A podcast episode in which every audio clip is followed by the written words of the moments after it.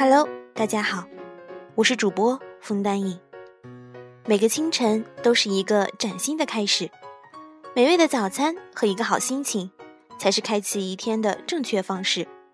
肯德基早餐，希望你每天都棒棒哒，加油！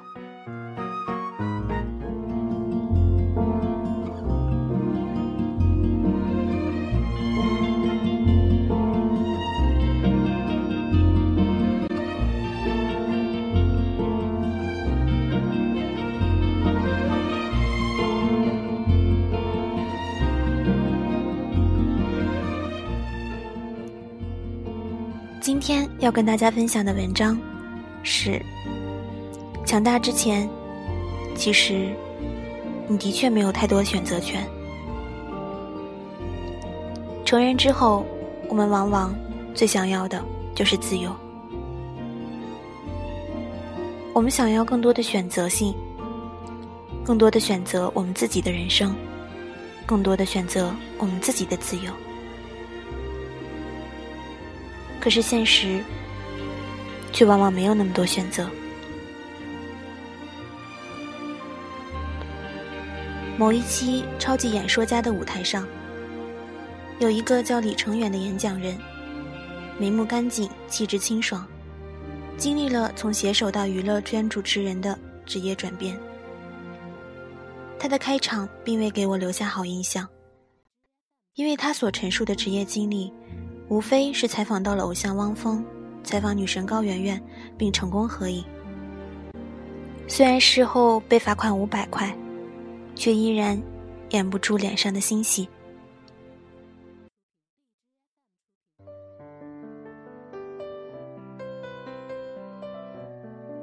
最初我以为这篇演讲不过是在展现一个狗仔队的肤浅生涯。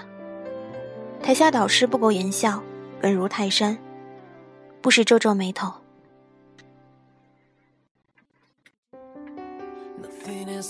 演说人依然沉迷在自己的八卦套路。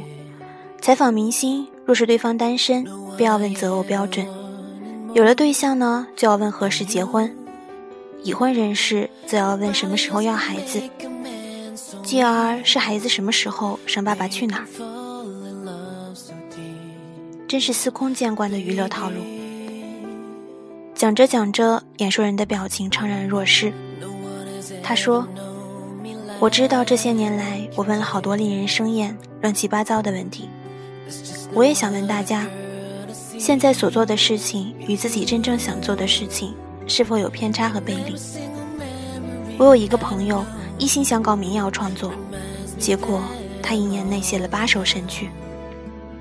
我承认，面对现实，我有妥协，但我的初心还在。”我希望下次再站到这里的时候，我已经变得更强大，可以讲更多有价值的东西给大家。也希望台下是更强大的你们。他的妥协是因为他认清了一个道理：在变强大之前，现实不会给你太多选择，真的。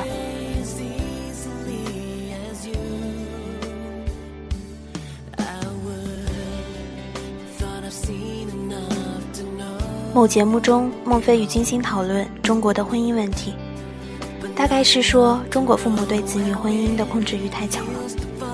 我掏钱就是董事长，你领坏的媳妇儿就得我点头才好。这时候，儿女开始埋怨父母封建了，不像国外家长那样开明，非要把两个人的事变成两个家庭的事。可是，这开明的立场有一个很大的漏洞。国外的孩子十八岁就离开家门自力更生了，国内的孩子还在象牙塔，一衣一食受之父母，父母可不就是董事长吗？有生之年，他们对你倾注了充足的资源，在婚姻这件事上就干预的理直气壮。我并不是说父母这样的做法就是天经地义，但的确还称得上合情合理。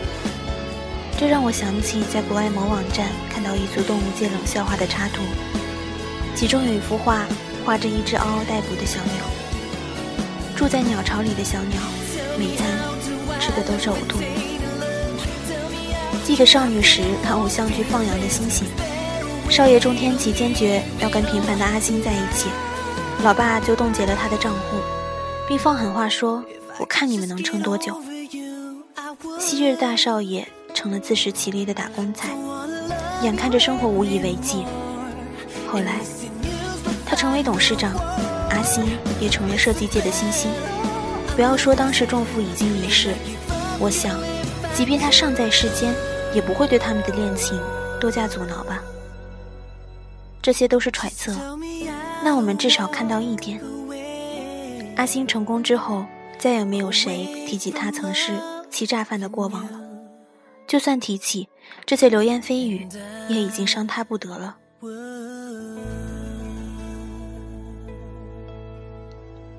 你看，偶像剧有时候一点都不梦幻。在自己不够强大的时候，我们是要妥协的，而妥协。与坚守并不矛盾，这只是聪明的蛰伏。说一点我写作的事情吧。第一次做跟写文章有关的工作是在两年前，在一家报社实习。我所在的深度报道任务繁重又密集，几乎每天都有采访，而且都是以两千字以上的专题文章，要占据半版。甚至一整版的版面。那时候，我要每天早起，跟老师到本市周边的县城村镇采访，结束再应酬。转眼暮色四合，夏天回宿舍洗漱一番，开工码字，写着写着，鸡叫了。记者 S 老师总是告诉我：“小艾啊，回头我给你申请稿费哈。”我礼貌拒绝。我深知这实习机会已经万分珍贵，老师却语气坚决：“那不行，不能让你白白辛苦，每千字是有补助的，明天我一定给你报上去。”于是我万分感激。后来我并没有拿到稿费，实习结束就愉快的继续学生生涯。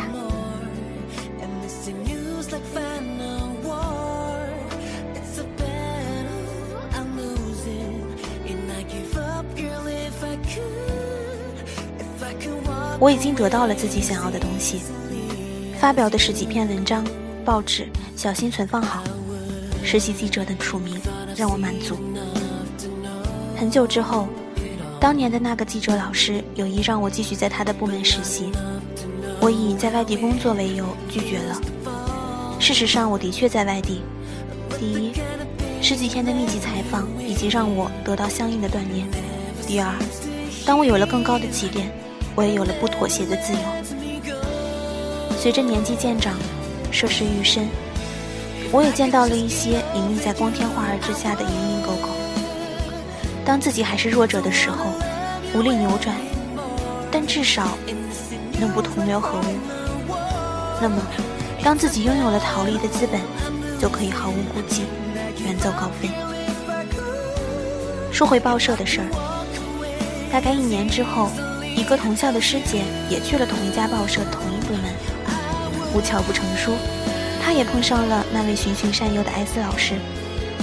他辗转联系得到我，听说我在他的职位实习过，于是过来交流心得。那时师姐初来乍到，闲话几句日常之后，我适当的提醒 S 老师，果然，他对 S 老师一顿猛夸。赞他为人亲切和善，还说要给他申请稿费呢。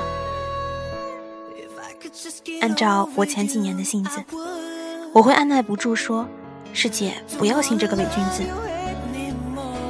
然而我没有，我也没有沉默是金，反而附和了几句：“是啊是啊，S 老师对学生挺好的，跟着他能学到不少东西。”第二句是实话。真的不是我不够善良，因为有些东西要经历才会懂，还因为师姐当时初来乍到，别无选择。我不能告诉他 S 拜高踩低的为人风格，不能告诉他有些期望只是泡沫，不能告诉他，也许他将会目睹许多复杂事情的事情。后来，再次与师姐联系是春节后了，聊起报社的事情，师姐说只拿到两百块实习补助。意料之中，我不关心这个，只要他能明白一些，看透一些，成长一些。当他强大一些，就可以多一些选择，少一些妥协，时光就有价值。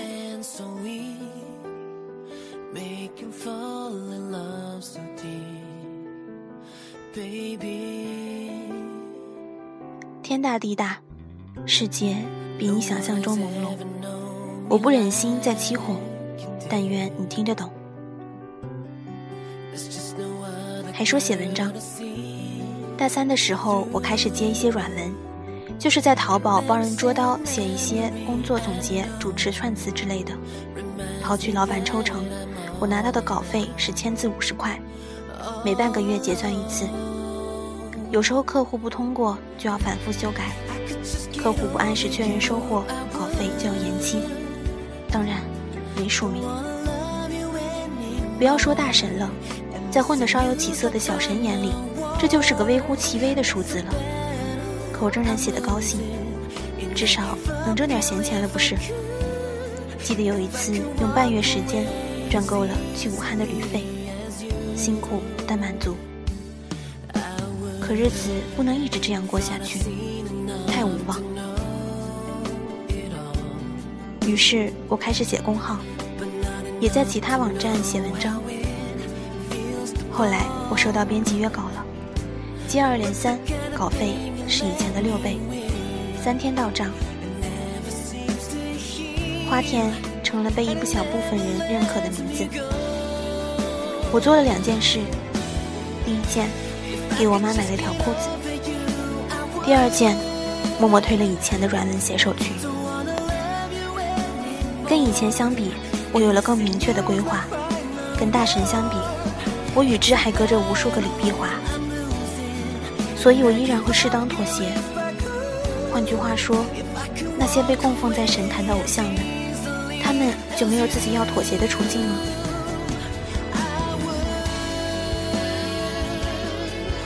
记得金星说：“我每天都妥协，不能每件事都去较真，但是我有我的底线。”在舞台上，谁都别跟我较真，因为我就这一件事还干得明白。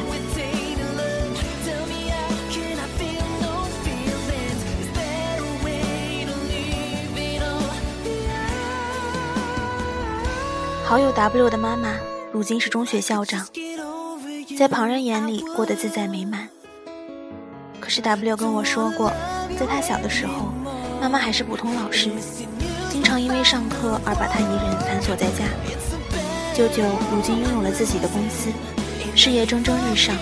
可当年毫无关系背景的他，虽有才华，也是免不了经常当领导，料理家事，跑腿打杂。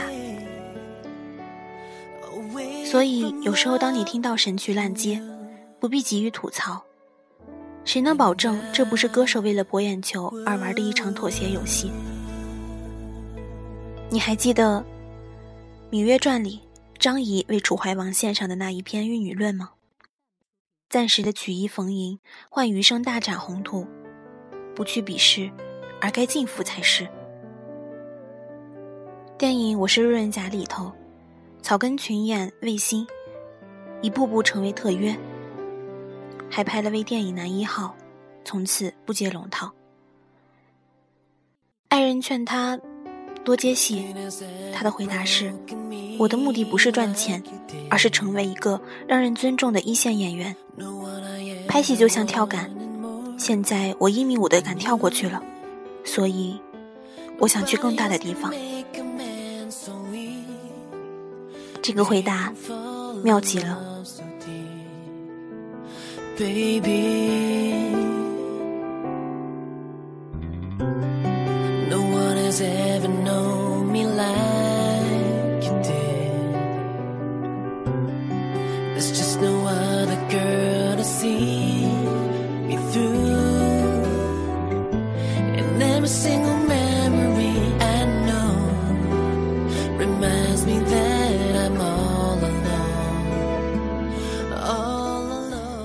文章来自阿布斯花田。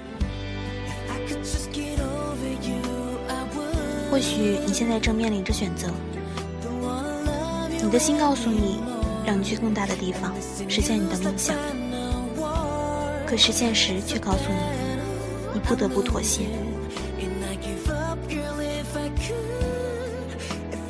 我想，答案已经在你的心中。